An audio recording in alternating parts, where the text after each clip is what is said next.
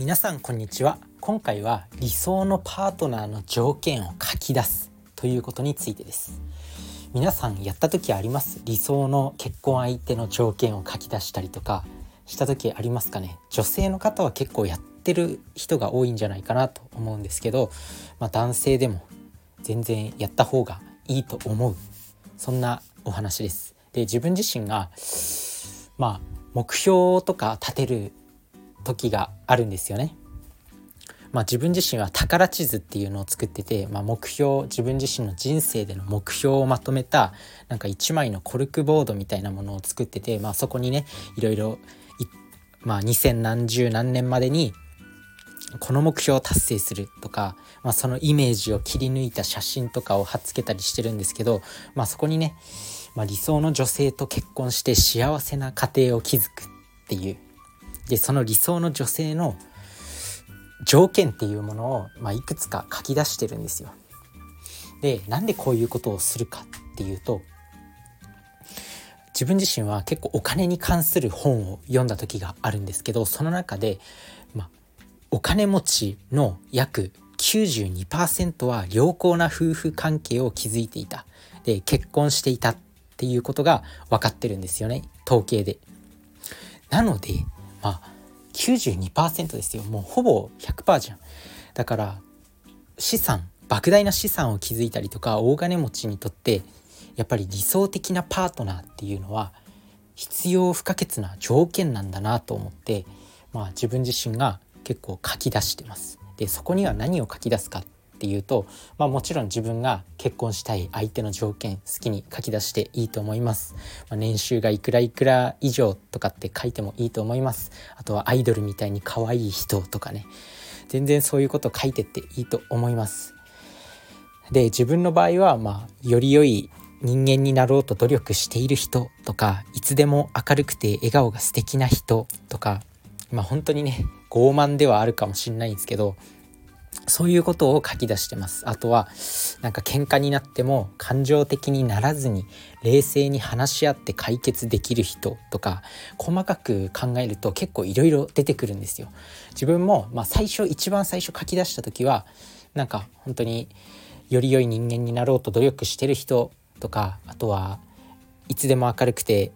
笑顔が素敵な人とかって書いてたんですけどまあ毎日ねこういう宝地図自分の目標シートみたいなものを眺めてるとあこういう女性の条件もいいなとかなんか追加したくなってくるんですよ。追加したくなるっていうか思いつく。でまあ細かくいろいろ書き出すことができます。でそうやって書き出しておくとやっぱりね、まあ、自分自身今まで彼女自体いた時ないのに何言ってんだって思うかもしれないんですけど、まあ、そういう出会いがあった時に、まあ、この人は本当に結婚していい相手なのか、まあ、結婚ってなかなか大きな決断だと思うんですよ。人生の中でも。まあ、そんな簡単に何回も結婚して離婚して結婚して離婚してなんてやってらんないじゃないですか。手続きも大変だし。なので、まあ、そういう条件を書き出しておくと、まあ、自分自身が無駄な出会いっていうのはまあないと思うけど、まあ、無駄な出会いっていうかなんかこうねやっぱ結婚するまでには何回かデートを重ねてとかなんか同棲してとかいろいろあると思うんですけどそういうことが省けるのかなと思います。なので、まあ、時間の節約にもなるんじゃないかなと思うんでそういう理想的なパートナーの条件是非書き出してみるとなんか意外と面白いです。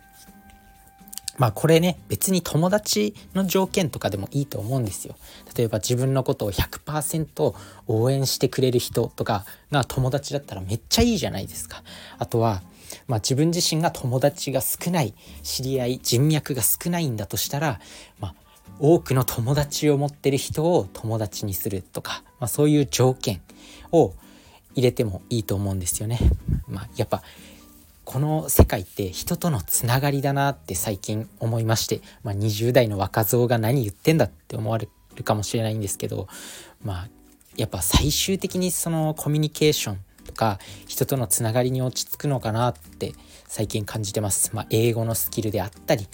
なんかこうプログラミングのスキルであったりプレゼン力情熱まあいろんなスキル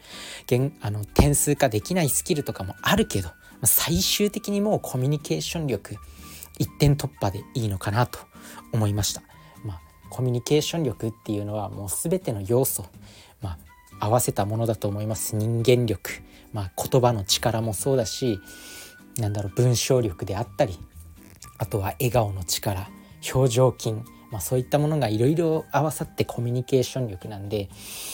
まあ、そういったものを鍛えるしかないのかなとは思うんですけど、まあ、今日お伝えしたいのは、まあ、人生のねパートナーを選ぶ時の、まあ、時間の節約とかになるから理想的なパートナーの条件書き出しておくといいよっていうことです。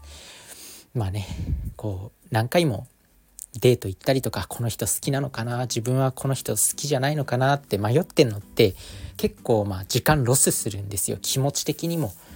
気持ち的にも不安定になっちゃうし時間的にも損失なんですよね。なのでそういう自分が